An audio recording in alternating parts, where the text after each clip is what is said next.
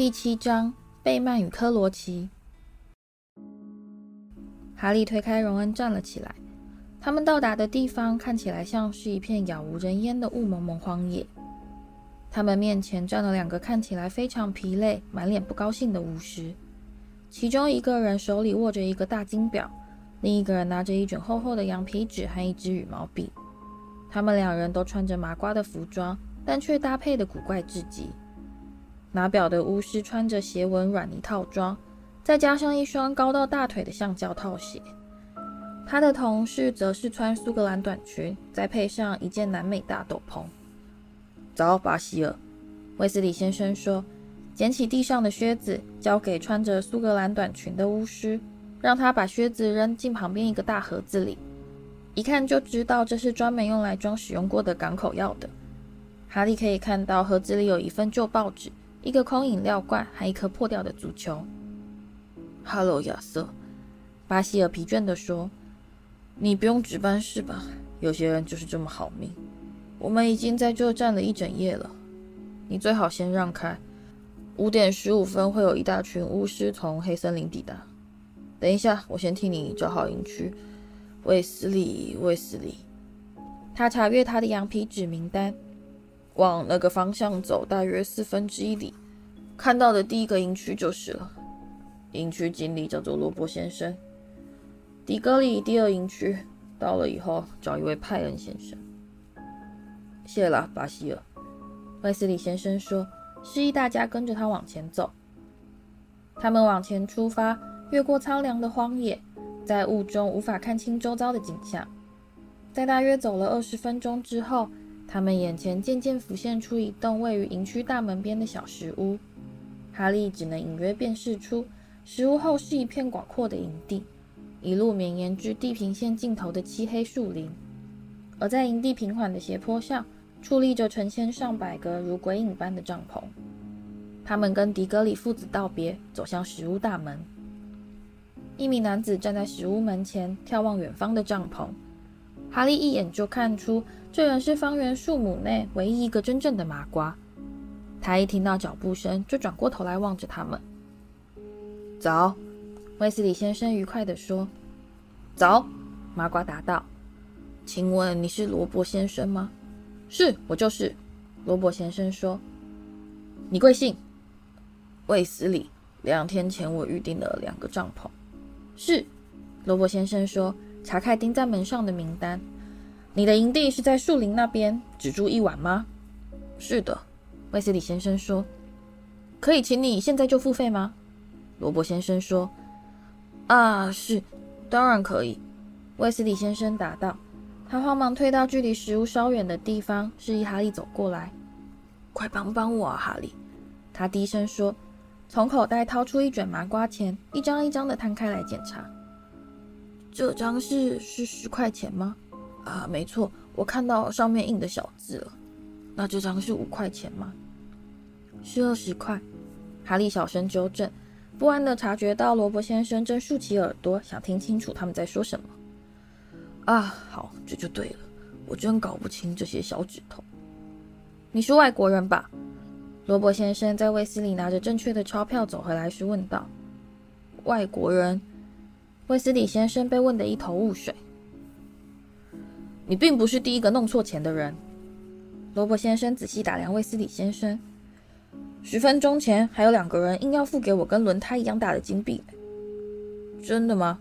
卫斯理先生紧张地说。罗伯先生把手伸进罐子里，抓了些零钱。这从来没有那么挤过。他突然开口说，再度抬头眺望雾蒙蒙的营区。事先定位的就有好几百人，通常大家都是随到随住，是吗？卫斯理先生说，他伸手想要接过零钱，但罗伯先生就是不给他。是啊，他若有所思地表示，这些人来自世界各地，有一大堆外国人，而且不只是外国人，还出现好多的怪胎，懂了吧？有个家伙还穿着苏格兰短裙和南美大斗篷，到处走来走去的。这样穿不行吗？卫斯理先生不安地问道。这看起来根本就是……我不晓得，就像是在进行什么集会。罗伯先生说。他们好像都互相认识，就像在开一场大型派对。就在那一刻，罗伯先生的大门前突然凭空冒出了一个穿着灯笼马裤的巫师。空空遗忘，他用魔杖指着罗伯先生，沉声喝道。罗伯先生在刹那间变得目光涣散，眉心舒展，露出一脸如梦般的漠然表情。哈利知道，这是记忆被修正的人所出现的典型征兆。这是你的营区地图，罗伯先生安详地告诉卫斯理先生。还有找给你的零钱，多谢了。卫斯理先生说。那名穿着灯笼马裤的巫师陪他们一起走向营区大门。他看起来非常疲惫，下巴冒出青青的胡子，眼下有着深紫色的黑影。他们一走出罗伯先生听力所及的范围，他就低声告诉卫斯理先生：“他给我们添了一大堆麻烦，一天至少要对他施展十次记忆咒，才能保持他心情愉快。而鲁多贝曼连一点忙都不帮，成天跑来跑去，大剌剌的扯起嗓门谈论伯格和快夫，完全不把麻瓜防护措施放在心上。天哪，我真希望这一切快点结束。待会见啦，亚瑟。他施展小影术离去。贝曼先生不是魔法游戏运动部主管吗？经理惊讶地问道。他应该晓得不能在马瓜附近提到伯格啊，对不对？他是应该晓得。卫斯理先生带领大家走进营区大门，带着微笑回答。但鲁多对防护措施的态度，向来就有点啊，有点散漫。但你再也找不到像他这么热心的运动部主管了。你们该知道，他自己以前就是英格兰魁地奇代表队球员，而且他还是温伯黄蜂队有史以来最出色的打击手呢。他们沿着两排长长的营帐中的通道往前出发，越过雾蒙蒙的营地。大部分的帐篷看起来几乎可以说是非常正常，但却自作聪明地加了些烟囱啊、拉铃啊，或是风标之类的东西，反倒露出了马脚。不过呢，到处都可以看到一两座显然只有魔法才能变换出的独特帐篷，让哈利不禁暗暗叹道：“难怪罗伯先生会起疑心。”他们走到营区中央时，看到前方矗立着一个丝绸制成的奢华帐篷，看起来活像是一座小型宫殿，前面还拴了几只活生生的孔雀。再往前走了一小段路，他们又经过一个足足有三层楼高，并点缀着几座尖塔的帐篷，而在后面不远处又出现了一个附了前院的帐篷，里面有喷泉、日晷仪和鸟浴盘，应有尽有，样样俱全。真是江山易改，本性难移啊！卫斯理先生微笑着说：“我们大家只要聚到一块，就忍不住想要炫耀。啊，我们到了！你们看，这就是我们的营地。”他们已经到达营区最高处的森林边缘。这里有一个空出的场地，地上插着一面写着“卫子里”的小牌。这个地点实在是太棒了，卫斯理先生高兴地说：“球场就在树林的另一边，真是近得不能再近了。”他卸下肩上的背包。好，他兴奋地说：“照理说，我们有这么多人一起踏进麻光的领土，自然是不能使用魔法了。所以我们要自己动手搭帐篷，应该不至于太困难。麻瓜还不是都自己搭的。哈利，你觉得我们该怎么做呀？”哈利这辈子从来没露营过，德斯里夫妇从不会带他一起去度假。总是把他扔给一个老邻居费太太照顾。哈利和妙丽两人同心协力，渐渐研究出大部分棍桩的使用法。而威斯理先生一碰到木锤这种新鲜的工具，就忍不住兴奋过度，乐得忘形了。所以他其实只会帮倒忙。最后，他们好不容易成功搭好了两座两人用的破烂帐篷。大家全都退后一步，欣赏自己辛苦完成的杰作。哈利心想。无论是谁看到这两座帐篷，都绝对猜不出他们的主人竟然是巫师。但问题是，等比尔、查理和派西到达之后，他们总共就会有十个人。妙丽好像也注意到这个问题，她露出不解的神情望着哈利。卫斯理先生也在此时趴下来，爬进了第一座帐篷。地方不是很宽敞，他喊道：“但我想应该是挤得下。进来参观一下吧。”哈利弯下身来，从帐篷缝隙钻进去。他立刻惊讶地张大了嘴。他踏进的地方看起来就像是一间附有厨房、浴室的老式三房公寓。最奇怪的是，里面的家具风格竟然跟费太太家一模一样。不成套的座椅上套着针织椅套，而且还有一股浓浓的猫皂味。好吧，大家暂时将就一下。卫斯理先生说，用手帕接接他的秃头部位，凝神打量卧室里的四张双层床。这是我向部里的同事铂金借来的，他现在很少露营了，可怜的家伙，犯了腰痛，玩不动了。他抓起一个满是灰尘的水壶，朝壶里瞥了一眼。我们需要用水。麻瓜给我们地图上有标出一个水龙头的位置。荣恩说，他已经跟着哈利爬进帐篷，但他对于室内不符合比例的惊人空间，却好像是早就见怪不怪，完全无动于衷。是在营区的另一边。好，那就请你和哈利、妙丽一起去替我们取点水过来吧。卫斯理先生把水壶递给他，另外再找了两个炖锅。我们其他人去捡木头来生火。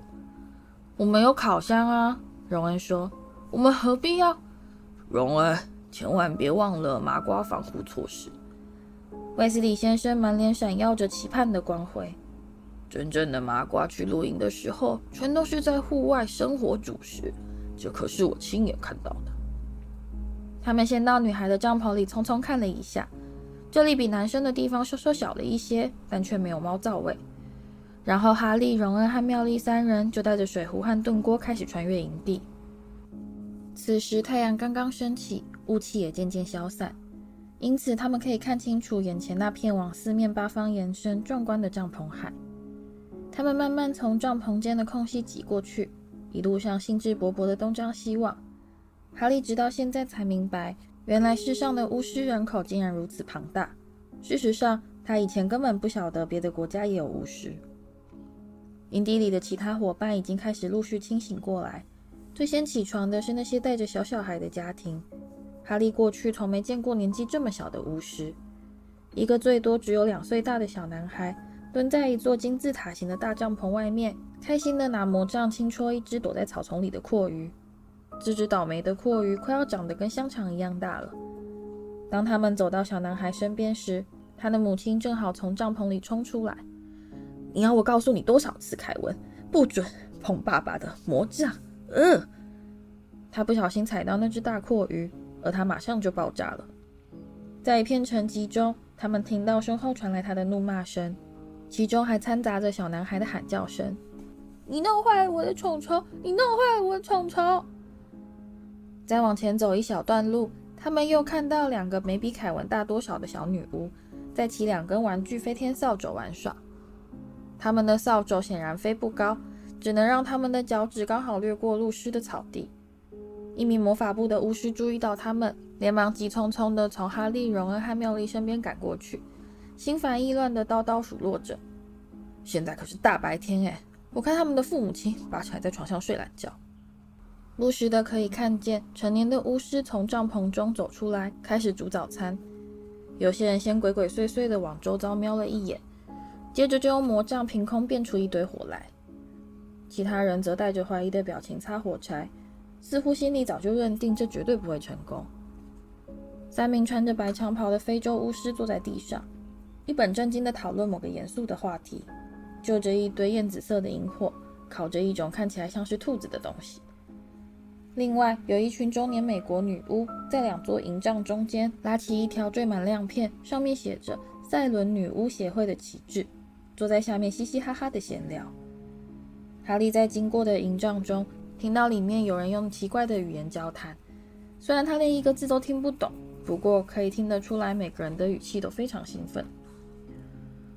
呃，难道是我眼睛出了毛病吗？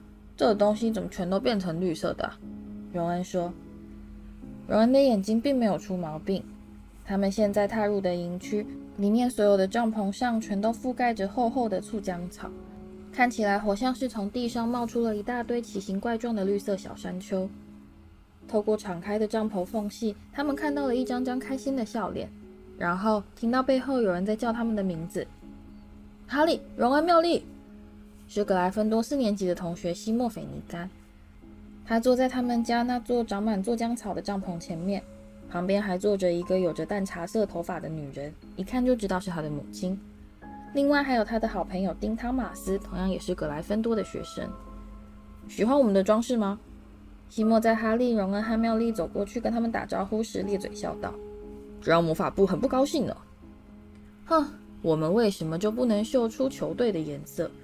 菲尼甘太太说：“你干嘛不去看那些保加利亚人在他们的帐篷上挂了些什么飘来飘去的鬼玩意儿？你们自然也是希望爱尔兰队获胜吧？”他又加上一句，还用亮晶晶的眼珠紧盯着哈利、荣恩和妙丽。他在向他们保证自己的确是支持爱尔兰队之后，就继续往前走。但就像荣恩说的，被那些绿东西团团包围住，谁还有胆子说自己不支持爱尔兰队啊？我很好奇，保加利亚人到底在他们的帐篷上挂了些什么飘来飘去的东西啊？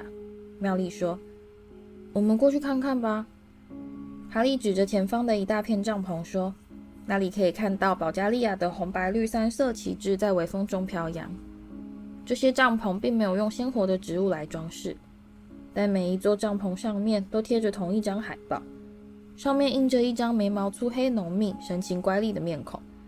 这张海报当然也会动，但他从头到尾就只有眨眼睛和蹙眉瞪视两种动作而已。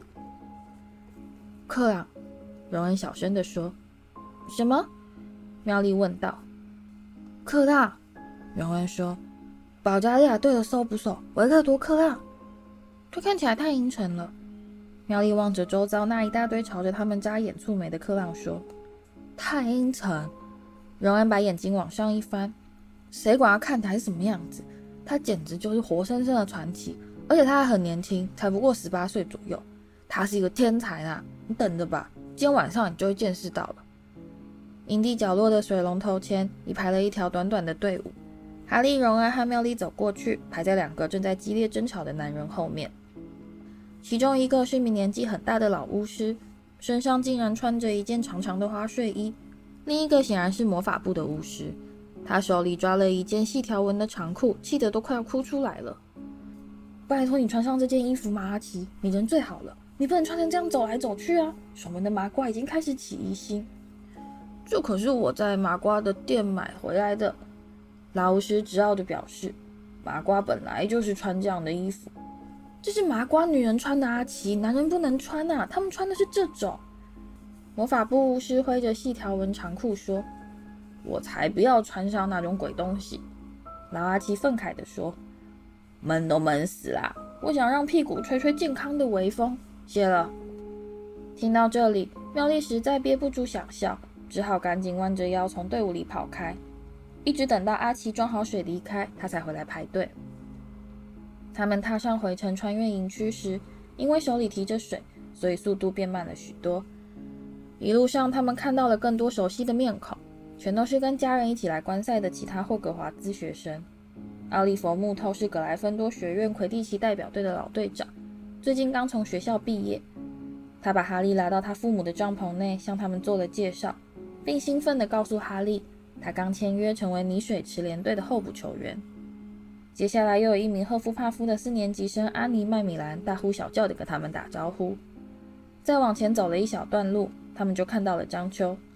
她是个非常漂亮的女孩，担任雷文克劳代表队的搜捕手。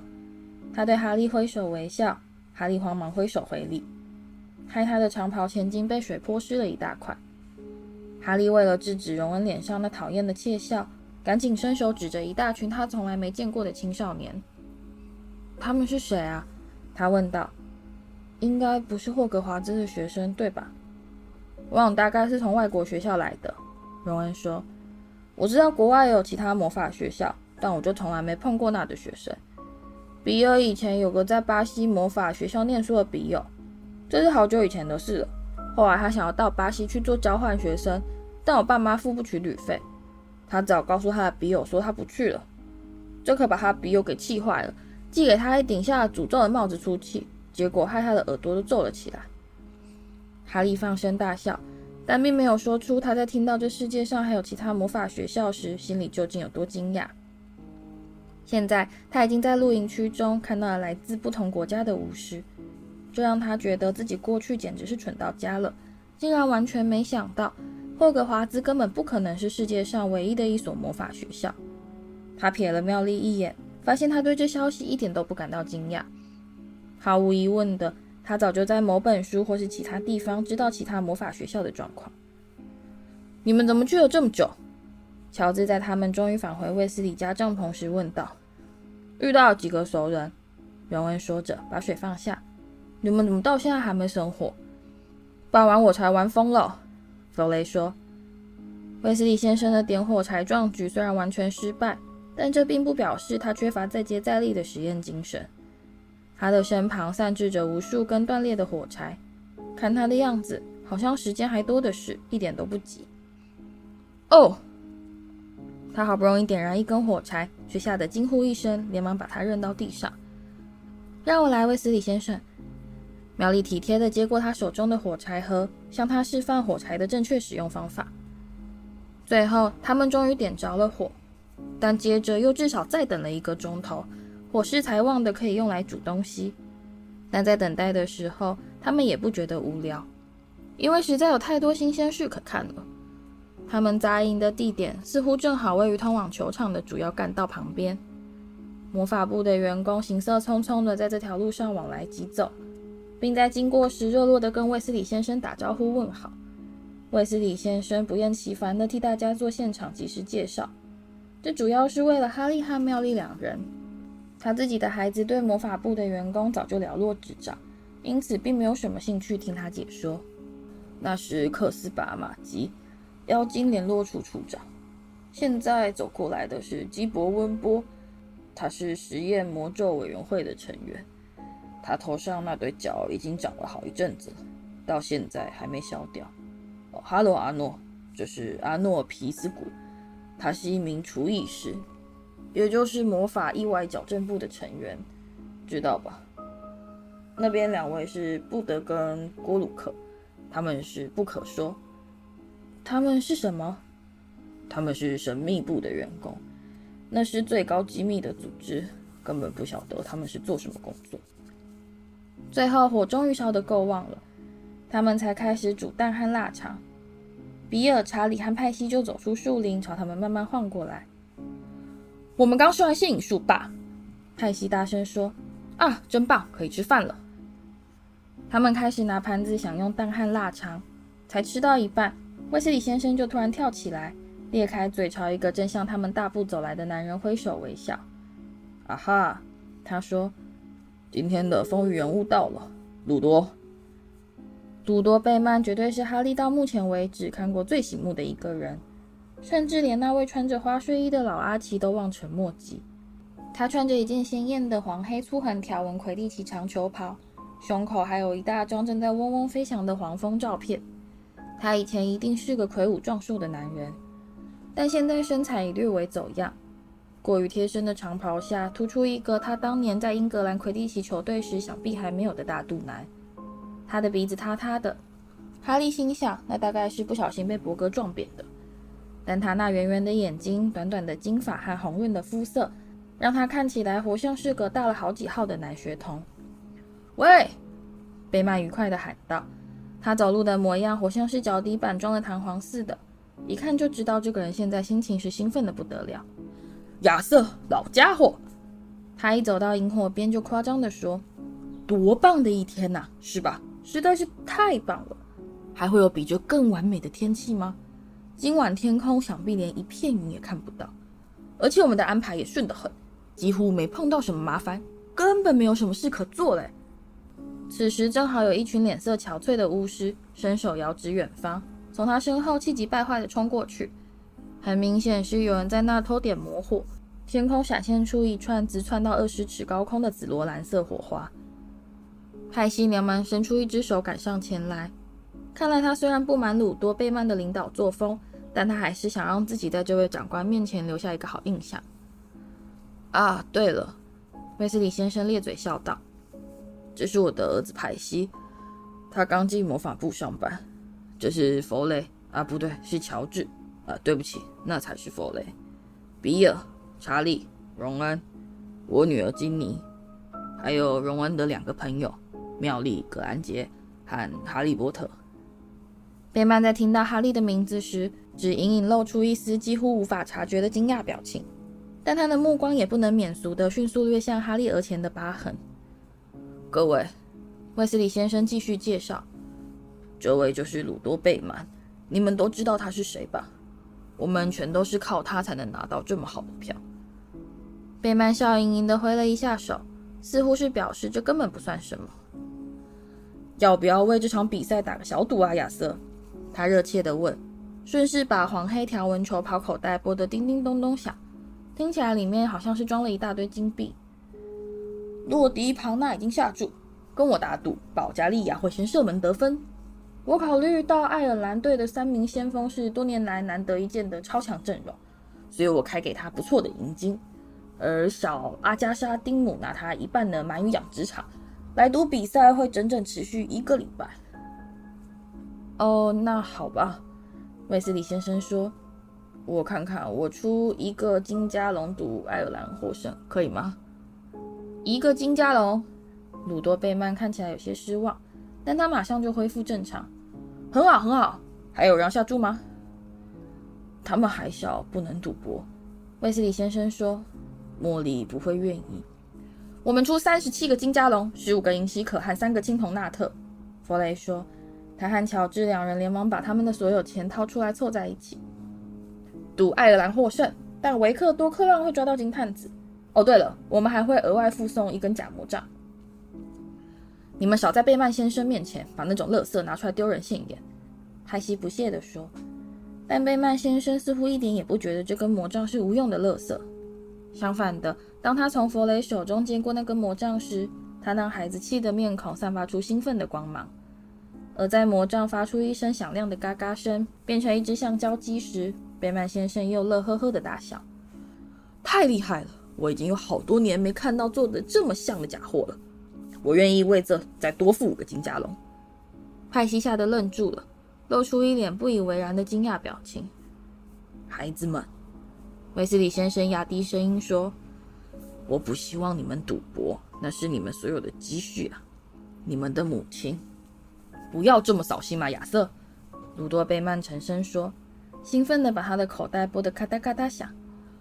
他们已经大的可以决定自己该怎么做了。你们认为爱尔兰会获胜，但克兰会装到金探子是吧？不可能的啦，孩子，完全没有任何胜算。我可以开给你们一大笔的银金呢。为了这根好玩的魔杖，我还会再另外多加上五个金加龙。那么，我们就来。鲁多贝曼迅速掏出一本笔记本和一支羽毛笔，匆匆写下双胞胎的姓名。卫斯理先生只能站在一旁干瞪眼，完全无能为力。太好了，乔治说，接过贝曼递给他的羊皮纸头，塞进他的长袍前襟。贝曼兴高采烈地转过头来，望着卫斯理先生。可以请我喝杯茶吧？我正在找巴提克洛奇，保加利亚那边的负责人不断找我麻烦，但他说的话我连一个字都听不懂。巴提可以替我解决这件事，他会说一百五十种语言。克罗奇先生吗？派西立刻收起他那副不以为然的僵硬扑克脸表情，脸部肌肉兴奋的连连抖动。他会说两百种语言呢，人鱼话啦，妖精语啦，还有山怪话。山怪话谁不会啊？弗雷不屑地表示。你只要伸手乱指，再发出咕噜咕噜的声音就好了。派西恶狠狠地瞪了弗雷一眼，愤愤地拼命替萤火添加燃料，让水壶的水又重新滚得冒泡。还没听到搏杀乔金的消息吗，鲁多？卫斯理先生等贝曼在他们身边的草地上坐好后，开口问道：“半点消息也没有。”贝曼神情舒适地答道：“但他迟早会出现的。”可怜的老搏杀，记性差得跟破釜似的，而且一点方向感也没有。你们看着好了，他一定是迷路了。他大概会在十月左右换回办公室，他自己还以为才七月嘞。你觉得现在是不是该派个人去找他了？卫斯理先生在派西递茶给贝曼时迟疑地问道。巴提克洛奇老是唠唠叨叨地跟我说同样的话。贝曼一脸无辜地瞪着他那对圆圆的眼睛，但我们真的目前是挪不出人手啊！哦，说曹操，曹操就到。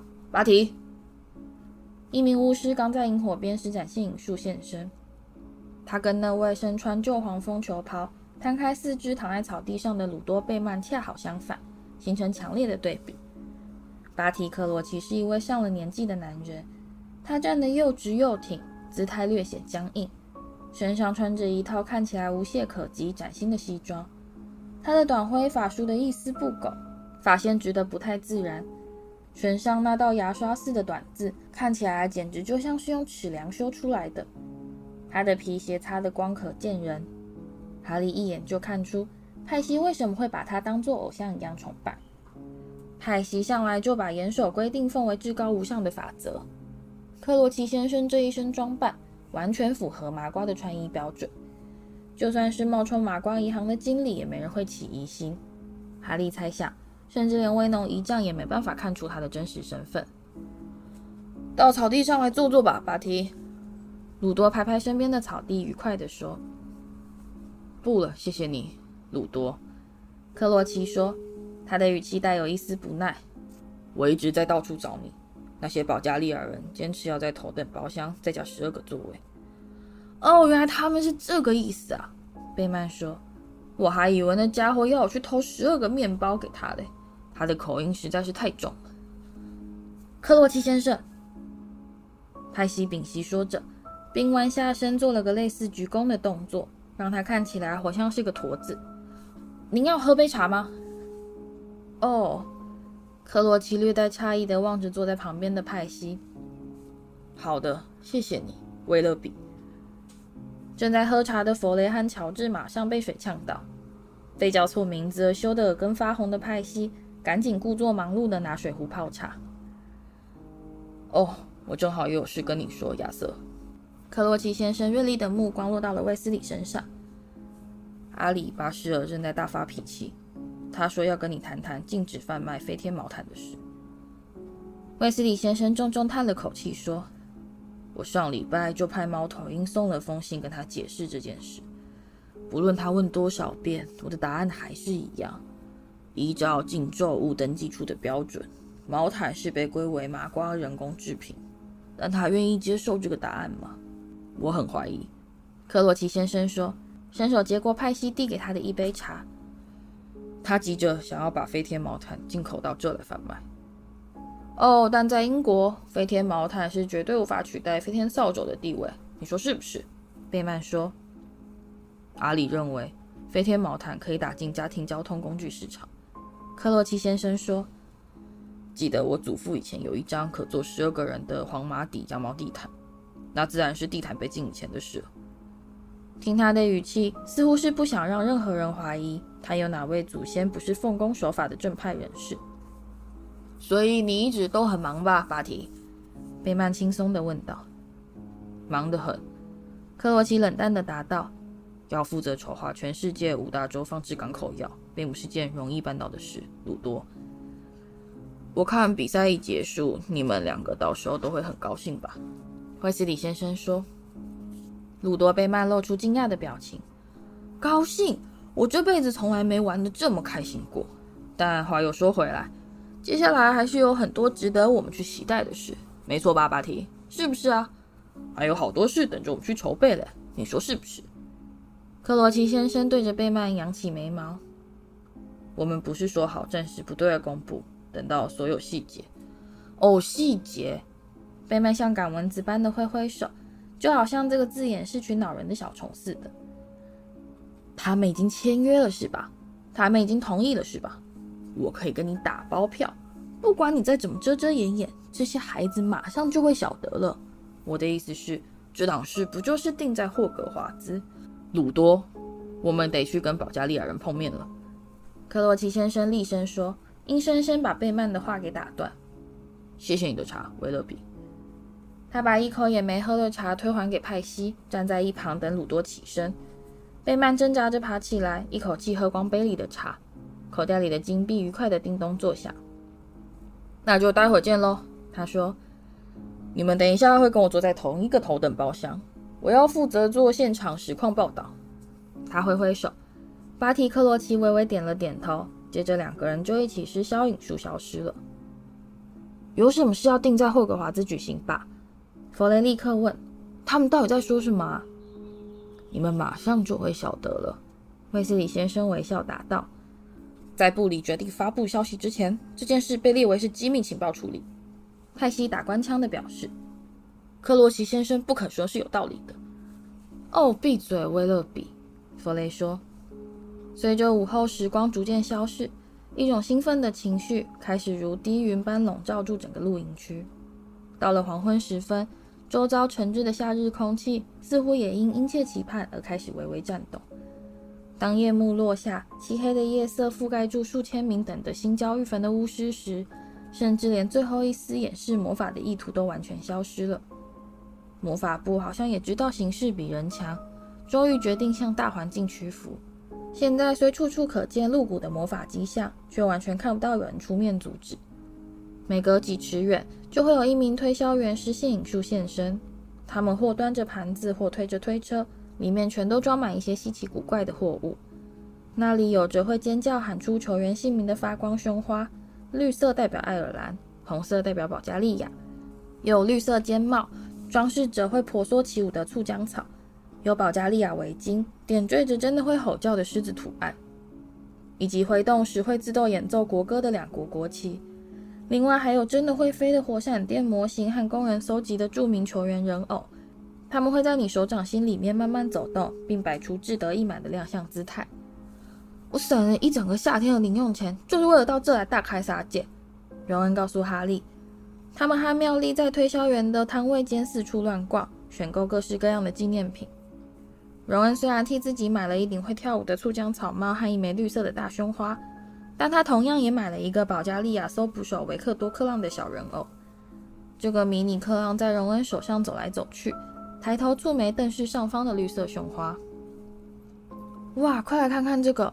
哈利说，并快步赶到一辆推车前，里面有一大堆看起来像是黄铜双筒望远镜的东西。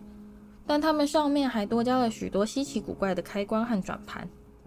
这是全效望远镜，巫师推销员热心的介绍。你可以用它来重播画面，放慢动作。你要是需要的话，它还可以秀出分场战况分析，便宜卖给你啦，一副只要十个金加龙。我真后悔买了这个。荣恩举起他的跳舞酢浆草帽说，并满脸渴望地凝视那些全校望远镜。给我三副。哈利口气坚定地告诉那名巫师。不要干嘛？荣恩说，他的脸涨得通红。哈利的父母留给他一小笔财产，因此他比荣恩有钱得多。荣恩每次只要一碰到钱的事，就会变得特别敏感。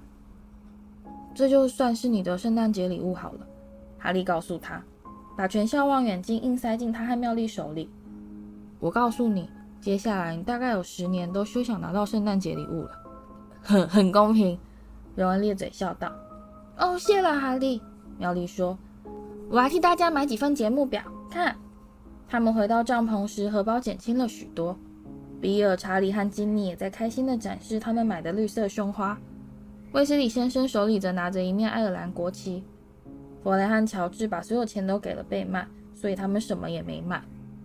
然后，从树林外某个地方传来一声低沉的隆隆锣声，挂在树上的红色和绿色提灯立刻发出光芒。照亮了一条通往球场的小径。时间到了，卫斯理先生说，他看起来就跟大家一样兴奋的要命。来吧，我们出发喽。